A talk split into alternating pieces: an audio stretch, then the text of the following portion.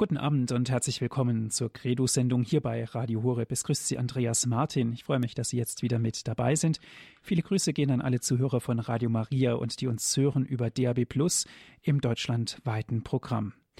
In Weisheit hast du alles erschaffen. Das ist heute unsere Thematik. In Weisheit hast du alles erschaffen. Sicherlich haben wir uns alle schon einmal die Frage gestellt, wie ist eigentlich die Welt erschaffen worden?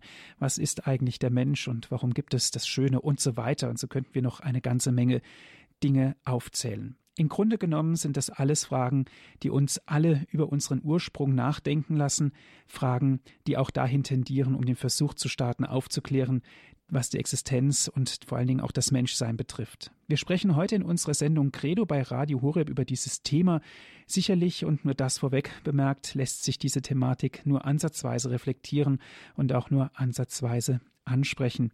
Denn es ist so, wie wir ja alle wissen und vor allen Dingen, wie es der Apostel Paulus auch ausspricht, wie unergründlich sind die Entscheidungen, die unerforschlich seine Wege, denn wer hat die Gedanken des Herrn erkannt oder wer ist sein Mitberater gewesen. Das steht im Römerbrief.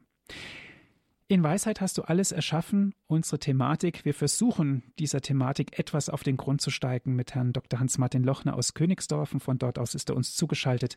Guten Abend, Herr Dr. Lochner. Ja, guten Abend. Schön, dass Sie heute da sind für uns in unserer Sendung Credo, dass wir so ein bisschen Evolution besprechen. In Weisheit hast du alles erschaffen. Vorweg darf ich Sie noch vorstellen. Dr. Hans-Martin Lochner war 31 Jahre verheiratet. Er hat Kinder und Enkelkinder und er ist zum Diakon geweiht worden. Und im Jahr 1982 erkrankte seine Gattin und sehr schwer und starb dann auch noch in diesem Jahr. Und dann hat er das Theologiestudium aufgenommen in Benediktbeuren und ist dann im Jahr 1987 zum Priester geweiht worden. Zuvor, Dr. Lochner war evangelisch und hat dann konvertiert zum katholischen Glauben. Herr Dr. Lochner, die Schöpfung ist ja im Grunde genommen das, was uns alle betrifft. Wir Menschen dürfen teilhaben an der Schöpfung. In Weisheit hast du alles erschaffen. Die Natur, was ist denn so die Weisheit eigentlich? Können wir das überhaupt ergründen? Ja, das ist gar nicht so leicht. Äh, man kann eigentlich sie an, gerade bei diesem Zusammenhang an ihrer Wirksamkeit sehen. Äh, wenn wir tiefer hineinschauen in Lebewesen, in Pflanzen, in Tiere, aber auch bei uns Menschen. Eine Kompliziertheit, unglaublich. Und wir wissen, glaube ich, nur einen ganz minimalen Ausschnitt daraus. Und dass das so äh, geschaffen worden ist und so wunderbar funktioniert, das ist also wirklich nur der Weisheit Gottes zuzutrauen. Ich meine, eine gewisse Weisheit haben wir Menschen ja auch. Wir erfinden etwas und so. Aber ich werde noch darauf zu sprechen kommen. Da überflügelt uns die Weisheit Gottes eben um ein Unendliches. Diese Herrlichkeit der Natur, äh, die fällt mir ja immer wieder auf bei Spaziergängen. Ich gehe sehr gern und bin auch immer sehr gerne in die Natur gegangen, schon als Kind und als Jugendlicher und habe also mir all das angeschaut. Besonders gern gehe ich auch jetzt immer im Frühjahr, wenn so die ersten Frühjahrsblümchen rauskommen, äh, die Märzenbecher und diese verschiedenen, ja, Sumpfdotterblume und Schlüsselblume, was man da alles findet. Eine Herrlichkeit. Und ich freue mich jedes Jahr, bei uns in, hier bei uns in Oberbayern kommen als erste Schmetterlinge immer die Zitronenfalter und es sind sofort beim ersten paar warmen Sonnenstrahlen im Frühling sind sie zu sehen. Und da freue ich mich. Aber auch, wenn ich eben durch die Natur gehe, diese unendliche Vielheit. Äh, die Blumenpflanzen, die kenne ich ja von meiner Ausbildung als Apothekerpraktikant und Assistent her. Ich hatte in meiner Blumensammlung allein 500 gepresste Blumen, die ich auch alle bestimmt habe, was es sind und äh, auch Seltenheiten darunter gehabt. Bei äh, Sträuchern und Bäumen, da ist es bei mir nicht ganz so gut bestellt, aber da fällt mir eben immer wieder auf, wie viel, unendlich viele Arten es gibt, auch gerade bei den Sträuchern, wenn ich so bei uns in die, die Waldwege entlang gehe. Und wenn ich mir sie dann anschaue, jeder Strauch ist anders. Und wenn ich mir dann äh, den einzelnen Strauch auch wieder anschaue, seine Blätter, Jedes Blatt ist anders. Eine Vielheit von verschiedenen. Es ist unglaublich. Und das geht ja bis zu den Schneeflocken. Ich habe mir sagen lassen, auch wenn es Milliarden von Schneeflocken von unten, von oben kommen und man sie im Mikroskop sich anschaut, jede Schneeflocke ist anders. Es ist, fallen keine zwei völlig identische Schneeflocken. Es ist unglaublich. Und auch bei den Tieren diese Herrlichkeit. Also äh, ich habe jetzt wieder draußen im Garten meine Futtersäule, wo dann die Meisen kommen, die Kohlmeisen, die äh, Nonnenmeise, die Blaumeise. Jetzt äh, zur Zeit kommt auch immer ganz gerne das Rotkehlchen. Scheinbar habe ich ein bisschen anderes Futter jetzt drinnen. Äh, herrlich, das alles zu sehen. Oder diese verschiedenen Käfer. Gerade bei uns in Bayern gibt es da also in den nahe den Bergen gibt es da eine ziemliche Vielfalt von wunderschönen Käfern. Wie herrlich ist das alles geschaffen. Oder in den Fernsehsendungen kann man das heute besonders gut sehen. Die Fische, die Fische in der Tiefsee, die Fische an den Korallenbänken und diese verschiedenen Lebewesen, die da bei den Korallenbänken da ihr, ihr Futter suchen, ihre Existenz haben. Es ist unglaublich, was da eine Herrlichkeit ausgebreitet ist. Und äh, die erleben wir auch zum Beispiel beim Spaziergang. Äh, ab und zu passiert es, mir ist es auch immer wieder mal passiert, gerade hier in Oberbayern. Äh, plötzlich stehe ich ganz unvermutet einem Reh gegenüber und er schaut mich mit seinen großen Augen an und dann, wups, sind ein paar Sprüngen ist es verschwunden. Oder das Eichhörnchen, das man ja immer wieder sieht. Oder hier bei uns jetzt auch gar nicht so selten, dass man auch beim Autofahren einen Fuchs sieht, der so blitzschnell über die Straße läuft. Kaum, dass man überhaupt sieht, dass da was läuft, aber schon ist er wieder verschwunden. Man kommt aus dem Staunen nicht raus, wenn man in diese Natur schaut. Ja, wie gesagt, auch die, die Vögel haben mich immer sehr viel fasziniert, schon als Kind. Und habe immer auch mit dem Fernglas die Vögel auch beobachtet. Ja, und da fragt man sich natürlich, ja, wie ist denn das alles entstanden? Wie ist denn das möglich, dass diese Vielheit da ist? Und äh, man kann natürlich dann die Fragen des können wir aber heute nicht im Einzelnen besprechen, auch fragen, ja, wie ist denn das Leben überhaupt entstanden? Was steckt denn hinter dem Leben, dass es das Leben überhaupt, lebende Wesen überhaupt gibt? Oder noch darüber hinaus, ja, wie ist denn dieses Weltüber entstanden? Dieses Weltall, diese wahnsinnigen, riesigen Entfernungen, diese überwältigenden Sterne, die es da überall zu sehen gibt. Oder auch eine Frage, die heute zunehmend Menschen beschäftigt. Wie ist denn das, dass es überhaupt etwas gibt und dass es nicht nichts gibt, sondern dass es etwas gibt? Was steckt denn da dahinter? Welches Geheimnis steckt da dahinter? Ja, wir sagen natürlich als Christen, ja, Gott hat all das erschaffen in seiner Weisheit, in dieser wunderbaren, durchdringenden Kenntnis über all diese wahnsinnigen vielen Zusammenhänge, die es da gibt, die Übersicht, die er da behält und die er da in diese Schöpfung hineingelegt hat. Und äh, jeden Sonntag bekennen wir auch, ich glaube an Gott, den Vater, den Allmächtigen, den Schöpfer des Himmels und der Erde. Aber unsere Kinder in der Schule, die hören was anderes denen wird gesagt, ja, was wollt ihr denn, da ist doch nicht der Gott, hat es doch erschaffen. Wir brauchen da gar keinen Gott zu der Erschaffung der Welt. Und dann wird ihnen die Evolutionstheorie ausgebreitet. Darwin, äh, nach Darwin äh, ist, und diese Neo-Darwinisten heute sind der Meinung, alles ist letzten Endes durch Zufall entstanden, durch zufällige Mutationen. Sozusagen die Natur hat ihre Möglichkeiten ausprobiert und dann ist alles, was nicht gut war, ist wieder verschwunden, aber einiges war halt doch gut. Und da hat sich allmählich immer kompliziertere Lebewesen entwickelt. Und äh, das Ganze ist ohne äh, Gott geschehen. Und diese neuen Atheisten, die wollen ja mit ihren Büchern, haben ja einen ziemlichen Einfluss inzwischen, äh, wollen uns ja sagen, also es ist alles hinfällig, diese Vorstellung, dass Gottes ist alles gar nicht nötig. Und natürlich muss man dazu sagen, dieser Darwin, auf den diese Evolutionstheorie zurückgeht, ist natürlich ein großer Naturwissenschaftler gewesen. Ein Mann, der genau hinschauen konnte, der vieles entdeckt hat und der versucht hat, dann das auch irgendwie in ein System zu bringen. Wer sich da ein bisschen näher auskennt, weiß, dass er um 1835 auf den Galapagos-Inseln war. Das sind Inseln im Pazifischen Ozean, so einige äh, hundert Kilometer von der chilenischen Küste entfernt, ganz weit im Meer draußen.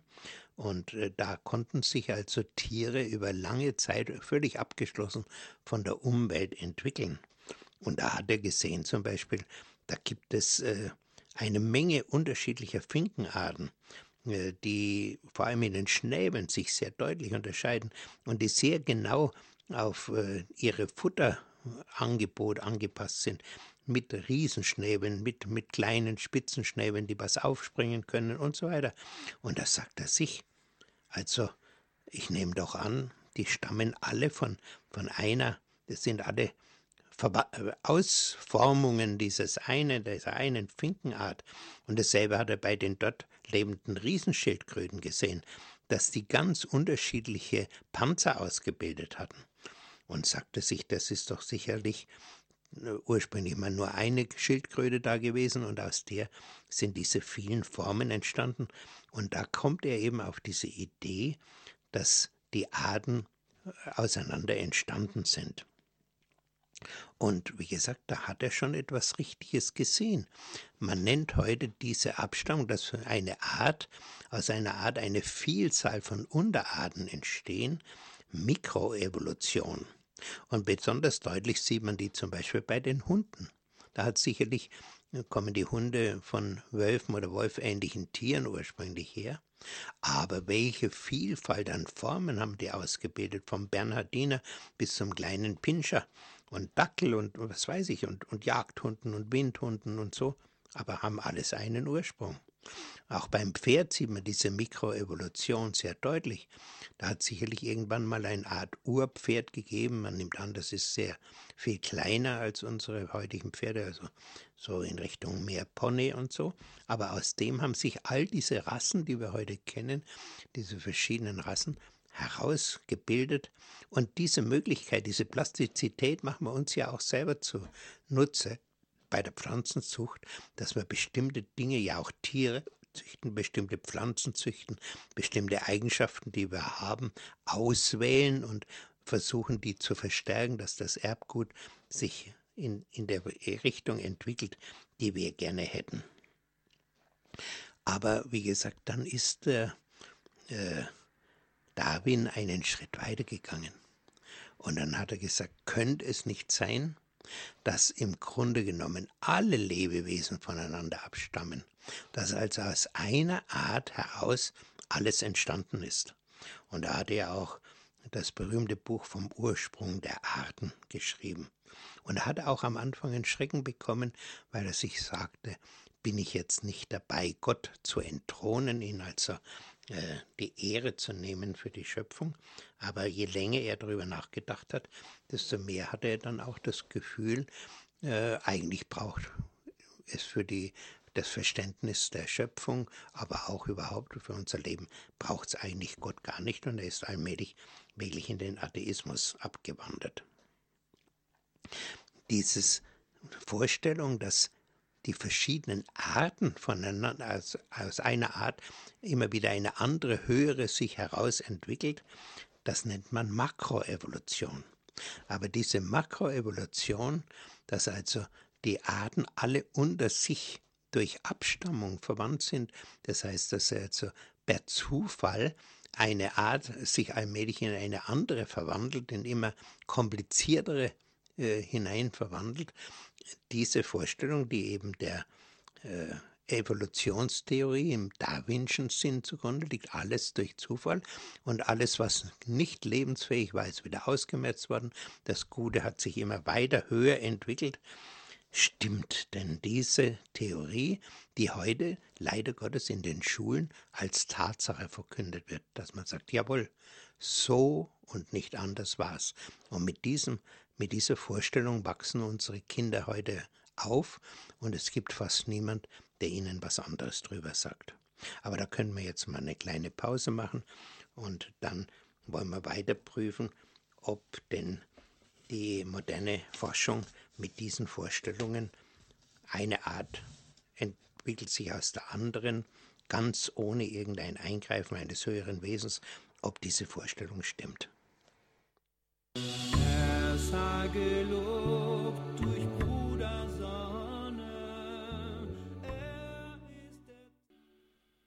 Das war der Sonnengesang des Franziskus hier bei Radio Horeb. Sie hören die Sendung Credo. In Weisheit hast du alles erschaffen. Das ist heute unsere Thematik und hierzu hat Herr Dr. Hans-Martin Lochner aus Königsdorf einen Vortrag vorbereitet.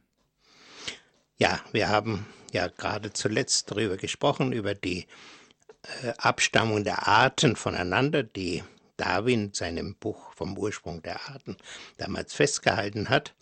Und äh, wir müssten heute aufgrund der modernen Forschung sagen, das ist eine Theorie. Und die Wissenschaft hat immer Theorien aufgestellt und dann versucht, sie zu erhärten, zu beweisen. Äh, das geht bis, bis heute, sehen wir das immer wieder, dass da äh, Theorien aufgestellt werden. Und wenn es gut geht, äh, kann man irgendwann mal nachweisen, tatsächlich die Theorie stimmt. Und äh, Darwin hat fest angenommen, dass er im Lauf der nächsten Jahre oder Jahrzehnte nach ihm äh, ganz eindeutig die Beweise für seine Theorie zu finden seien. Und zwar hat er sich vor allem vorgestellt, man wird in den Versteinerungen die Zwischenglieder finden, also die Übergänge von einer Art in die andere. Der muss ja nach seiner Vorstellung ja äh, ja, Millionen da im Einzelnen vergangen sein und da werden mit Sicherheit Überreste da sind und dann kann man nachweisen, tatsächlich diese, aus dieser einen Art hat sich eine andere entwickelt. Inzwischen hat man Millionen solcher Versteinerungen aus allen Zeiten der, Welt, der Erdgeschichte gefunden, aber diese Übergangsglieder, die man gesucht hat, waren nicht zu finden. Allerdings, ich glaube, vor 100 Jahren etwa war das, da hat man in Sohlenhofen, in den Kalkplatten dort, den sogenannten Urvogel gefunden. Und da hat man aufgejubelt, hat man gesagt, oh, jetzt haben wir den Beweis, dass es so einen Übergang von einer Art in der andere geht. Dieser Urvogel, der hat deutlich noch äh, Kennzeichen von Reptilien an sich, aber äh, äh, er ist ein Vogel und er fliegt. Zum Beispiel eines der Überreste ist, dass er an den Flügeln noch Krallen hat. Und dann hat man die Theorie aufgestellt, ah ja, diese äh, Reptilien, die haben ja Schuppen und aus den Schuppen haben sich dann die Flügel, die Federn entwickelt. Heute weiß man allerdings, dass die, der, die Gene, die die Schuppen gebildet haben und die Gene, die dann später die höchst komplizierten Federn gebildet haben, äh, äußerst unterschiedlich sind und dass da kein Übergang zu finden ist. Wir haben als Kinder übrigens bei den Federn das immer festgestellt, wenn man die gegen den Strich mit den, hinten, äh, mit den Händen entlang fährt, dann wird es ganz struppelig, die Feder. Wenn man umgekehrt geht, auf einmal ist sie wieder eine schöne, geschlossene Feder weil die ganz winzig kleine Verhakungen haben, wie bei einem Reißverschluss, aber wie gesagt, Millionen Reißverschlüsse nebeneinander, die diese Einheit dann wiederherstellen.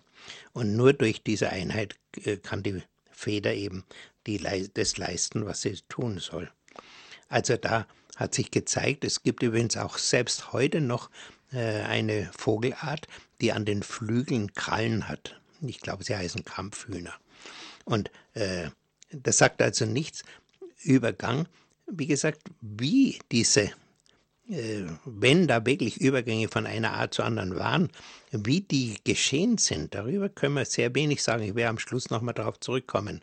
Wir können nur feststellen, äh, auf dem Weg mit Versuch und äh, Fehler, äh, selbst bei sehr, sehr langen Zeiten, geht es aus verschiedenen Gründen nicht. Auch darüber sprechen wir nachher noch auch zum Beispiel, was gegen die Theorie der, der neodamistischen These spricht. ähm, es ist ganz seltsam. Die ersten Lebewesen, weiß man, sind vor ungefähr 3,45 Milliarden Jahren entstanden. Über drei Milliarden Jahre also. Und drei Milliarden davon hat es nur Einzeller gegeben. Da hat überhaupt keine Evolution stattgefunden. Sicher, äh, es hat unter diesen Einzellern schon verschiedene Formen gegeben. Das war nicht alles dieselbe. Aber äh, dass sie sich zu, zu Mehrzellern und zu, zu größeren Tieren und Lebewesen oder Pflanzen entwickelt hätten, war nicht der Fall. Das ist ganz eigenartig, nämlich äh, plötzlich vor äh, 450 äh, Millionen Jahren etwa ist schlagartig innerhalb relativ kurzer Zeit entstehen alle neue Arten, alle äh, neuen Grundarten der Mehrzeller entstehen ohne Zwischenmitglieder. Sie sind auf einmal plötzlich da. Keiner weiß, wo sie hergekommen sind. Und man spricht da von der kambrischen Explosion. Das ist so ein Fachausdruck, weil im Kambrium eben Vorm Kambrium war nichts zu finden in der Richtung, nur Einzeller. Und auf einmal sind sie in großer Schar da. Und zwar alle Tierstämme, die wir heute kennen, sind plötzlich da. Äh, zumindest in ihren Anfängen. Auch die Vorgänge der Wirbeltiere sind da. Und Darwin ist übrigens, äh, hat er sehr genau hingeschaut. Äh, ihm ist selber damals aufgefallen, dass also seiner These doch gewaltige Hindernisse im Wege stehen. Nämlich, als er das menschliche Auge genauer äh, sich betrachtet hat, so genau wie es, wie man heute weiß, so weiß, so gründlich wusste man es damals noch nicht. Aber schon das, was er entdeckt hat damals, hat gesagt, etwas so Kompliziertes, dass das stückchenweise, millimeterweise äh, heranwächst von Evolution zu Evolution, Evolution, Evolution und auf einmal ist das Auge da. Das ist eigentlich nicht vorstellbar, sagt er selber. Und wie hochkompliziert das ist, ein bisschen ist mir das selber vor ein paar Jahren begegnet. Ich musste am grauen Star operiert werden und der Arzt hat mir vor der Operation gezeigt, was wird da gemacht und, und wie ist der Aufbau des Auges und so. Hat er mir gezeigt, da wird ein kleiner Schnitt äh, in der Hornhaut äh, angebracht. Dann wird die Linse rausgenommen, die alte, die die Natur gebildet hat und die trüb geworden ist. Und äh, stattdessen wird eine neue Linse, eine künstliche vom Menschen geschaffene Linse äh, eingebaut. Und es hat wunderbar funktioniert. Nach ein paar Tagen habe ich wieder wunderbar sehen können keine Schwierigkeiten mehr gehabt. Ich kann heute sogar besser sehen denn je, muss ich gestehen, mit diesen neuen künstlichen Linsen. Aber da habe ich mir gedacht, wie konnte die Natur sozusagen so wie man das heute landläufig sagt, wie konnte die ein solches Kunstwerk wie die Linse schaffen? Erst wir heute mit aller Akribie und mit aller unserer Erfindungskunst und mit unserer menschlichen Weisheit sind in der Lage, künstlich so etwas zu, herzustellen. Wie konnte die Natur das von sich aus eigentlich? Wie ist das möglich gewesen? Das habe ich mir also damals schon gefragt. Und wie gesagt, wer heute weiß, wie kompliziert das Auge aufgebaut ist, mit diesen Stäbchen und mit den Nerven und so weiter, mit dem äh, Farbsehen und dann auch zum Beispiel, dass sozusagen die Natur nicht nur eine Augenart geschaffen hat. Und soweit Tiere sehen, eben dieses eine Auge da ist, das allmählich vervollkommnet worden ist oder so. Nein, sie hat unzählig viele Augen geschaffen. Wir kennen zum Beispiel das Facettenauge bei den Insekten, das ganz anders aufgebaut ist wie unser Auge. Ja, wer, man kann immer nur staunen, wenn man sieht, welche Vielheit äh, hier und welche Unterschiedlichkeit in der Natur ist. Wir Menschen hätten eben, ja, wir bauen auch ein paar Autotypen, aber dann bauen wir sie in Riesenzahl und nicht jedes Auto neu und völlig anders wie das andere. Können wir uns gar nicht leisten. Ja, eine andere Frage, die dann im Raum steht, die Organe sind ja hochkompliziert. Wie sollen hochkomplizierte, hochkomplexe Organe durch eine Vielzahl kleiner und kleinster Entwicklungsschritte, die von der, vom Zufall her ermöglicht werden, wie sollen die entstehen? Und da gibt es ein Buch von Wilhelm, von Michael Behe, das heißt Darwins Black Box, also von diesem Forscher Darwin, die Black Box, also der, die Dunkelkammer, wo er noch nicht hineinschauen können. Und dann nimmt er als ganz einfaches Beispiel, um diese Frage der Kompliziertheit zu verdeutlichen, nimmt er das Beispiel einer Mausefalle und sagt, also er zeichnet es dann auch, es sind fünf Teile unbedingt notwendig. Ein gewisser Bügel und eine, eine äh, Feder, die dann zuschlappt, ein Brett, auf dem man das Ganze aufnagelt und so weiter. Sind verschiedene Teile insgesamt, mindestens fünf sind notwendig. Dann funktioniert es. Die müssen aber alle da sein und die müssen alle richtig zusammengebaut sein. Dann kann ich die Mausefalle verwenden und dann tut sie ihre Pflicht. Aber wie soll denn, wenn zum Beispiel durch äh, gesetzten Fall durch Evolution ein Teilchen, der da nötig ist, entstanden ist, aber die anderen alle noch nicht. Wie soll denn dem Tier, dass das eine Teilchen dazu äh, zugute gekommen ist, wie soll denn das einen Vorteil haben? Es hat doch keinen Vorteil, im Gegenteil. Äh, es hat ein, wahrscheinlich eher einen Nachteil, dass es etwas anders ist wie bei den anderen Tieren. Äh, das kann man gleich im Voraus sagen. Die Mutationen, die wir kennen, sind alle Mutationen, die dem Organismus schaden und nicht nützen. Aber wir, wir kennen das ja bis äh, in den Menschen hinein, ne? bei den Behinderungen und so weiter, wenn ein Chromosom fehlt und so.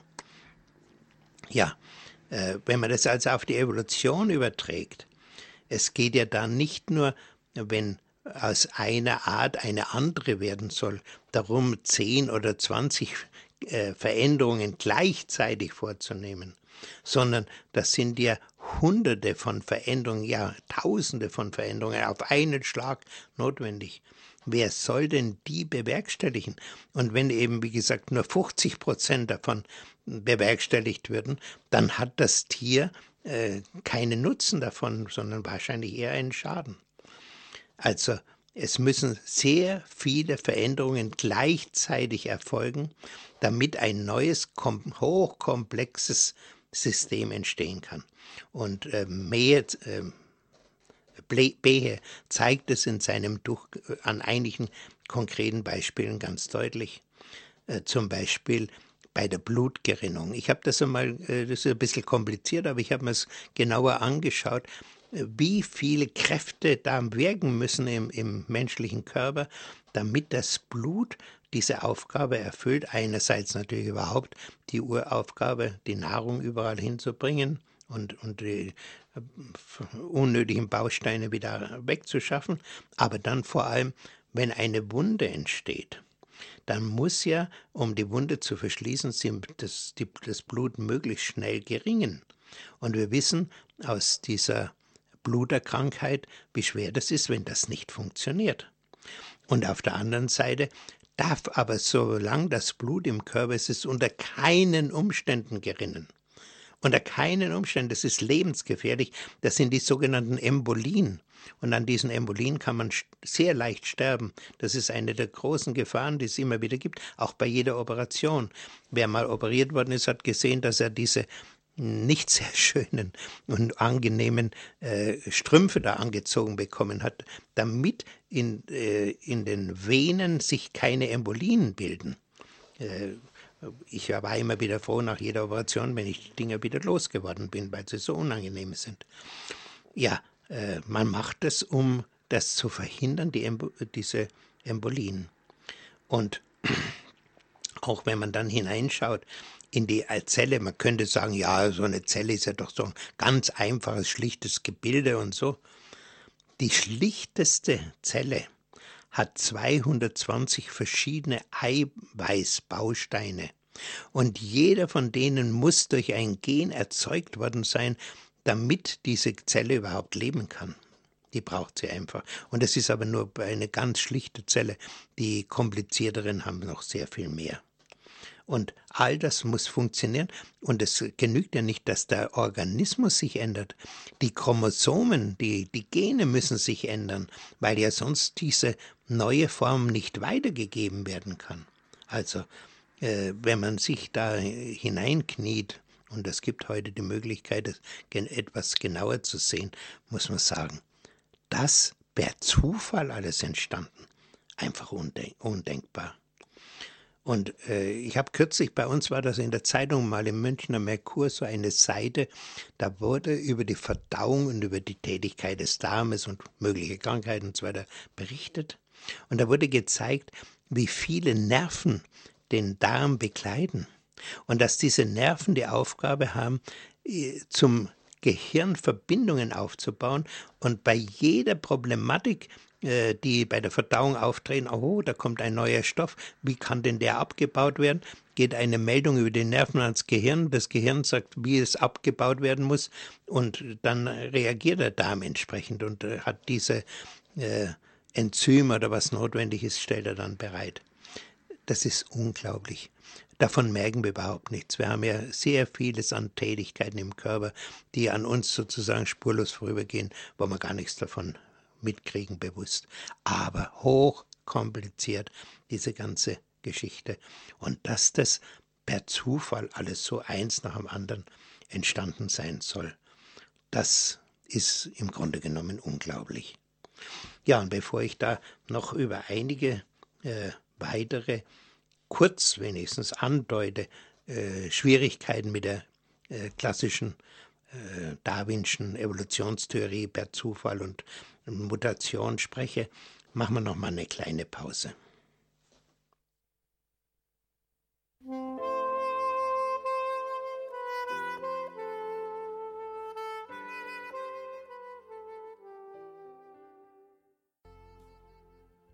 Sie hören die Sendung Credo hier bei Radio Horeb. Heute mit der, mit der Thematik, die in Weisheit hast du alles erschaffen.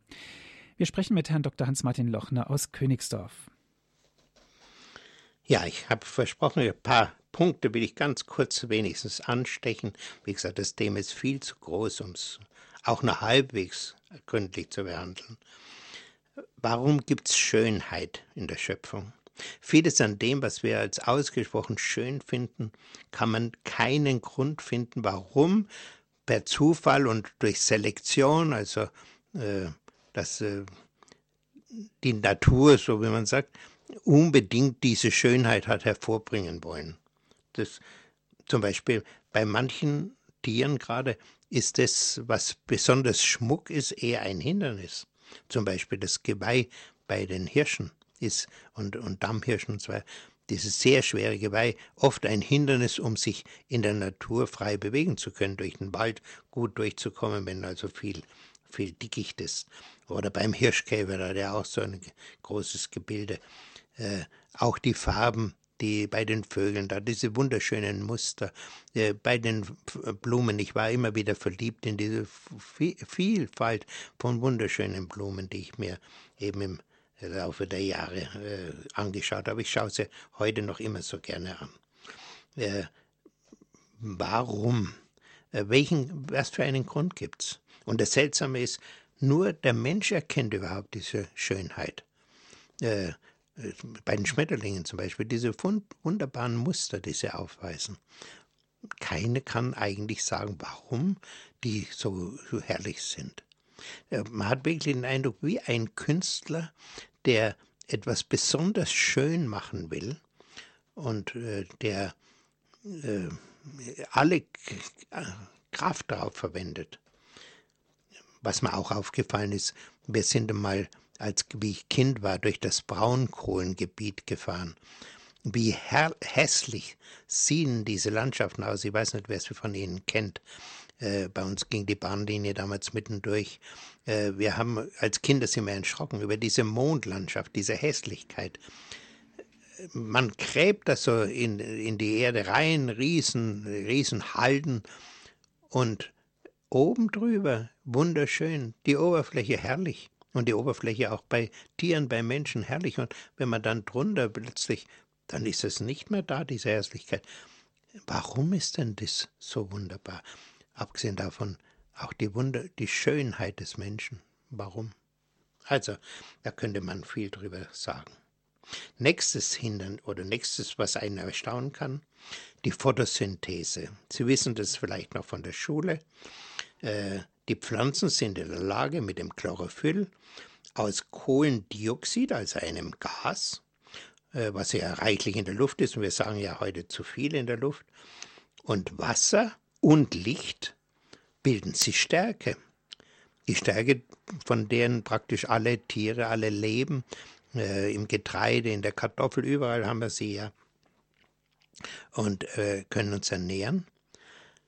Wenn die, das durch Zufall entstanden sein soll, dieses raffinierte, ja, diese raffinierte Fabrikationsmethode, sage ich mal, Warum sind wir gescheite, grundgescheite Menschen mit all unserer Erfindergabe nicht in der Lage, das nachzumachen?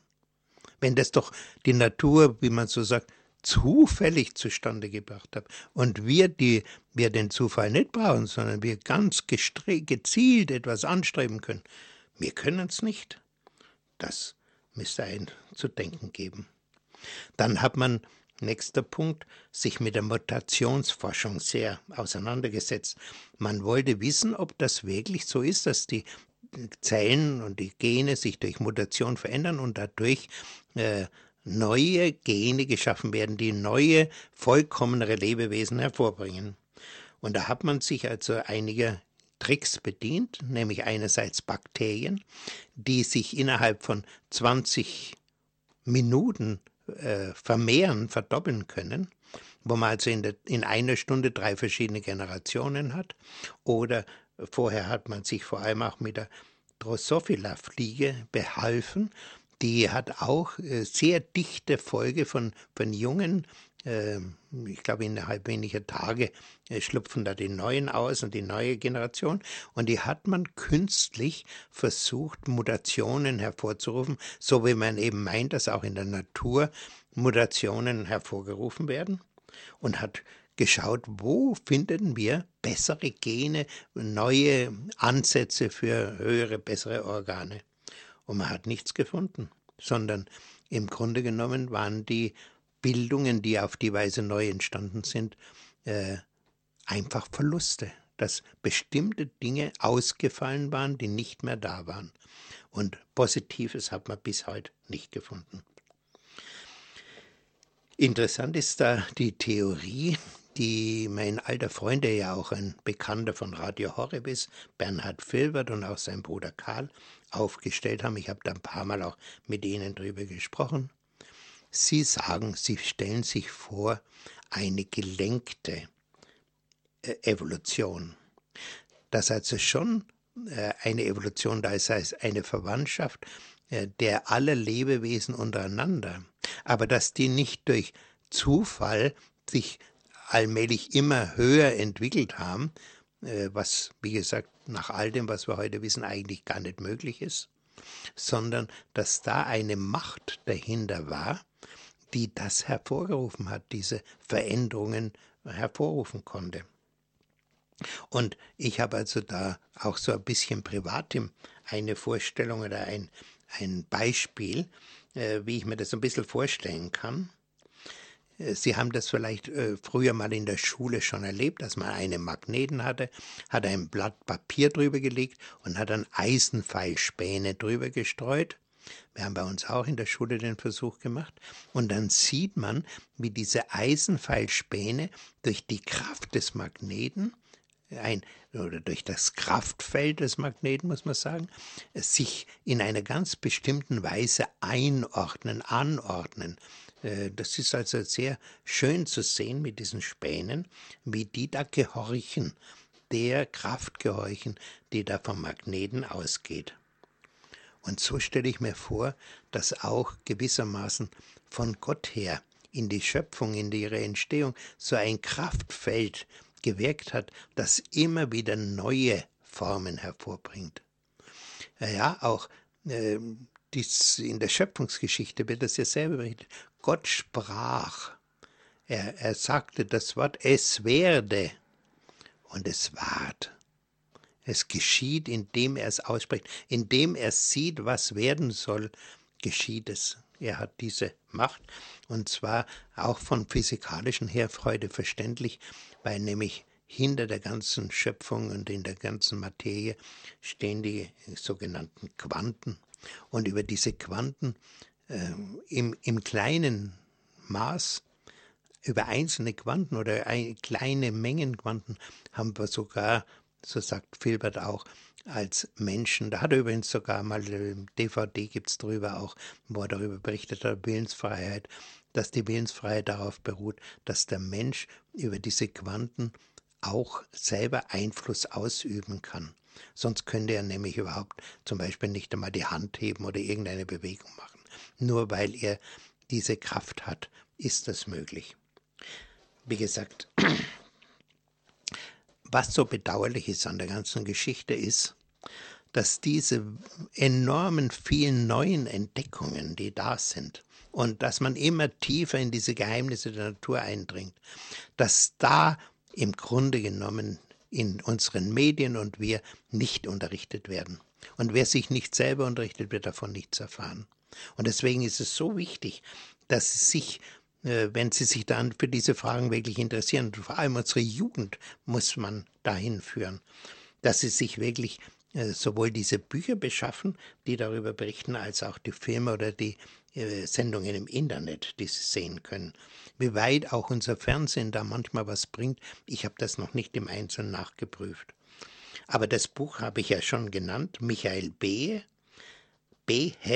Behe, B-E-H-E, Darwins Black Box aus dem Resch Verlag in Gräfelfing. Und dann ganz hervorragend, da habe ich also schon meinen Enkelkindern, ich habe ja 13 Enkelkinder, äh, wiederholt äh, Filme gezeigt. Das ist der Drei-Linden-Film, Fritz Poppenberg, Berlin. Hervorragende Bilder und Vorträge über dieses Thema. Sehr anschaulich wird da gezeigt, was spricht denn eigentlich für Evolution, was spricht dagegen. Und äh, da werden diese Dinge auch wirklich einem vor Augen vorgeführt. Und da ist vor allem der Professor Siegfried Scherer, der wunderbare Vorträge zu diesem Thema hält.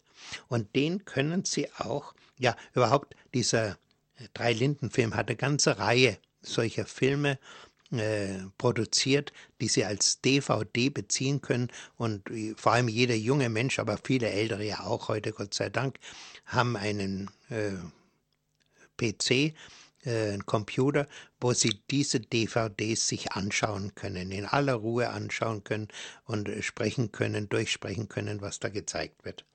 Also das ist der Drei-Linden-Film wirklich sehr empfehlenswert. Eine Vielzahl guter Sachen.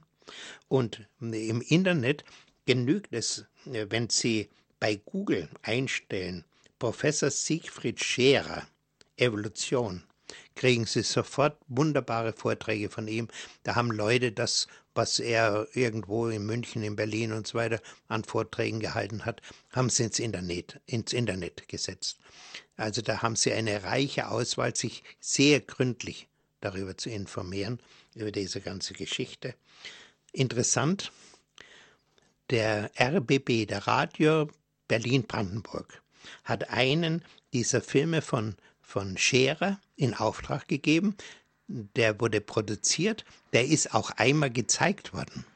Aber dann haben alle Gegner der, äh, dieser Theorie, also man müsste sagen, die Fürsprecher der Darwinschen Vorstellungen, so Einspruch erhoben, nein, der Film darf nicht mehr gezeigt werden, nein, das wollen wir nicht, das ist Volksverdummung, das darf nicht geschehen. Und dann hat ihn das Fernsehen nicht mehr gezeigt. Dieser Film können Sie aber jetzt im Internet gerne anschauen. Es ist äh, hier wird heute ein Druck ausgeübt, wie auch auf anderen Gebieten.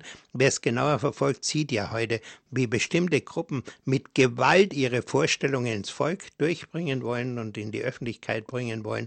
Und äh, wie alle, die dagegen sind, auch wenn die Mehrheit dagegen ist, die versucht man zu überrennen und vor veränderte Tatsachen zu stellen.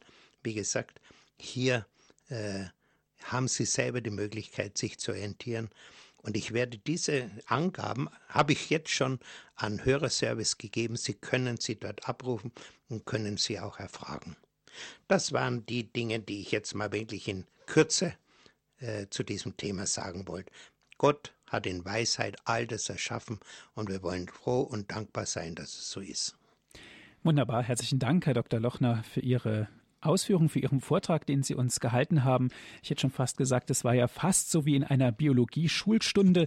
Wunderschön, auch diese Eindrücke, die Sie uns geliefert haben. Man merkt, wenn Sie von den Blumen erzählen und so weiter, dass Sie selber sehr begeistert sind von der Kreatur, natürlich auch von der Schöpfung, als Priester insbesondere und gerade erst.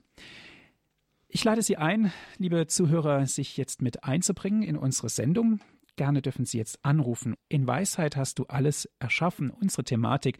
Vielleicht ist Ihnen der ein oder andere Gedanke aufgegangen in der Schöpfung. Wir sind gespannt auf Ihren Anruf.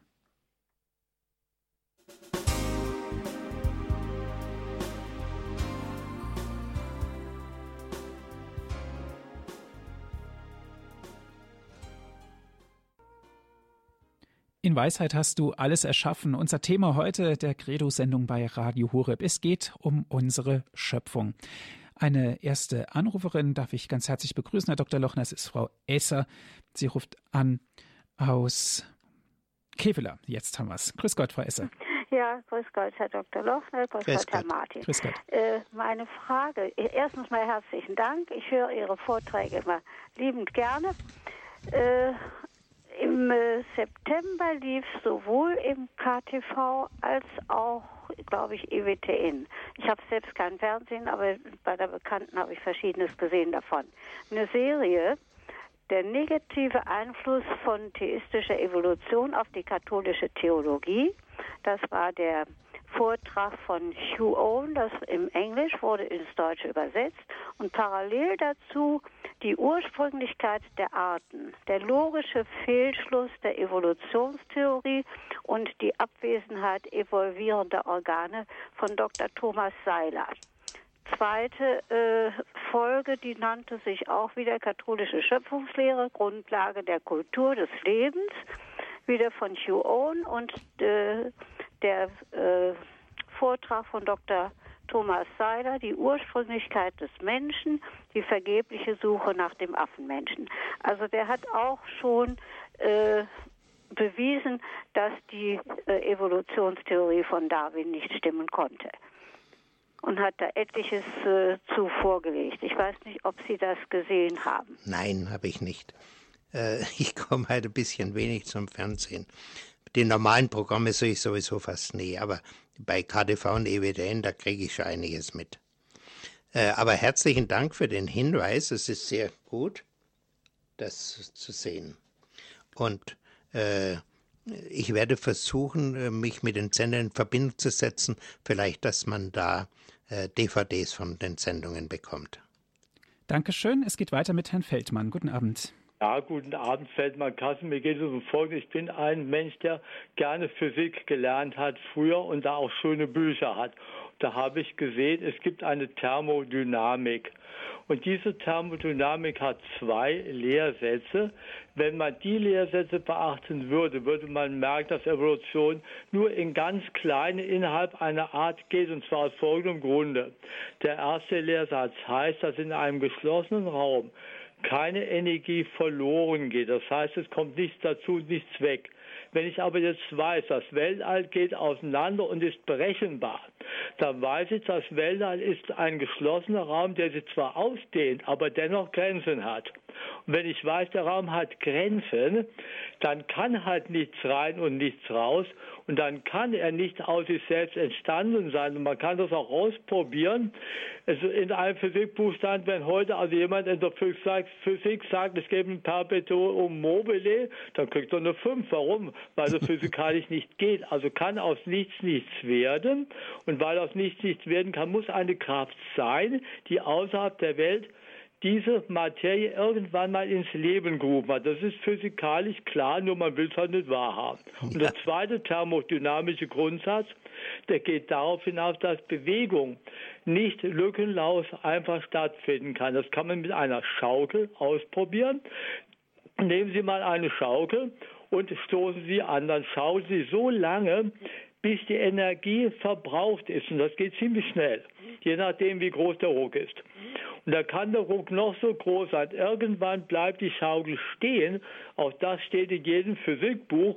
Das will man nicht wahrhaben, dass die Materie gegen Null tendiert, wenn sie nicht angestoßen wird. Also muss von draußen einer kommen und sie anstoßen. Und das müsste jeder, wenn er im Physikunterricht mitarbeiten würde, merken, dass da was zwischen Physik und Biologie nicht stimmt. Das war mein Beitrag. Dankeschön, Herr Feldmann. Ja, Herr, herzlichen Dank für diese Hinweise. Ja, also wahrscheinlich gibt es noch da noch mehrere Einwände. Ich bin leider Gottes in der Physik auch nicht so bewandert. Mir schwebt da schon etwas noch weiteres vor, aber ich kann es jetzt nicht mit eigenen Worten gut ausdrücken. Also äh, das äh, äh, im Grunde genommen ist das Leben im Gegensatz zu allem, was wir sonst in der Schöpfung kennen. Überall Abbau, Abbau, Abbau. Aus dem Komplizierten wird immer was Einfaches. Und beim Leben ist es umgekehrt. Aufbau. Und da ist für mich mein Empfinden, also ich meine, das ist meine private Theorie, ist das Geheimnis des alles Lebendigen, ist Gott selber. Ohne Gott kein Leben. Er, er ist der Lebendige und der Leben, ja, zum Leben bringende. Äh, oder überhaupt hinter allem Lebenden die Kraft, die da notwendig ist, dem Bau sich entgegenzustemmen. Das ist, kommt von Gott. Und wie gesagt, deswegen vertraue ich auch darauf und äh, eigentlich äh, Großteil der Menschheit vertraut darauf, dass mit dem Tod nicht alles zu Ende ist, es ist eines der wenigen Völker in der Erde, das deutsche Volk, die glauben in der Mehrheit, mit dem Tod sei alles zu Ende. Keineswegs der Fall. Ich bin ganz fest überzeugt, überzeugt, dass Gott eben seine Pläne hat und dass diese Pläne weitergehen über, über das Hier und Heute hinaus. Dankeschön, Herr Dr. Lochner, für Ihre Zeit, die Sie sich genommen haben, hier in unserer Sendung Credo über Evolution zu sprechen. In Weisheit hast du alles erschaffen. So haben wir die Sendung genannt. Danke auch an alle Zuhörer. Wie immer gibt es die Sendung auch zum Nachhören auf CD. Bestellen Sie sich einen CD-Mitschnitt unter folgender Telefonnummer 08328 921 120. Noch einmal 08328 921 120 von außerhalb Deutschlands wie immer 0049 vorab wählen. Auf der Internetseite www.hore.org gibt es auch die Sendung zum Herunterladen auf den Computer. www.hore.org, Entschuldigung, unsere Internetadresse, die Internetadresse von Radio Horeb. Herr Dr. Lochner, darf ich Sie zum Ende dieser Sendung um ein Gebet bitten? Ja, Herr ich möchte dir danken, dass du alles so wunderbar erschaffen hast, so wie es jetzt ist. Ich habe das erlebt bei der Geburt eines jeden meiner Kinder. Ich war damals schon dabei.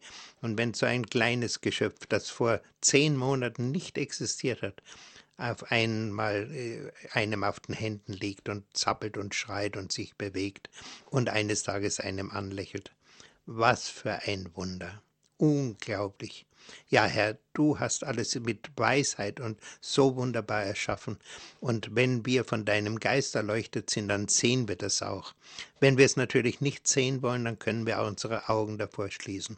Aber du lernst uns und zeigst uns diese Herrlichkeit und jeder darf sich immer wieder neu daran freuen. Danke, Herr, dass du uns in diese Welt gesandt hast und in diese Herrlichkeit gesandt hast. Herr, und so bitte ich dich jetzt, dass du allen, die jetzt mitgehört haben, mitgedacht haben, mitgesprochen haben, dass du uns alle segnest, wieder neu segnest, damit wir jeden Tag mit Freude vor dein Antlitz treten dürfen, um dir für diese Herrlichkeit zu danken. So segne euch alle der allmächtige Gott, der Vater, der Sohn und der Heilige Geist. Amen. Dankeschön fürs Zuhören. Es verabschiedet sich Ihr Andreas Martin.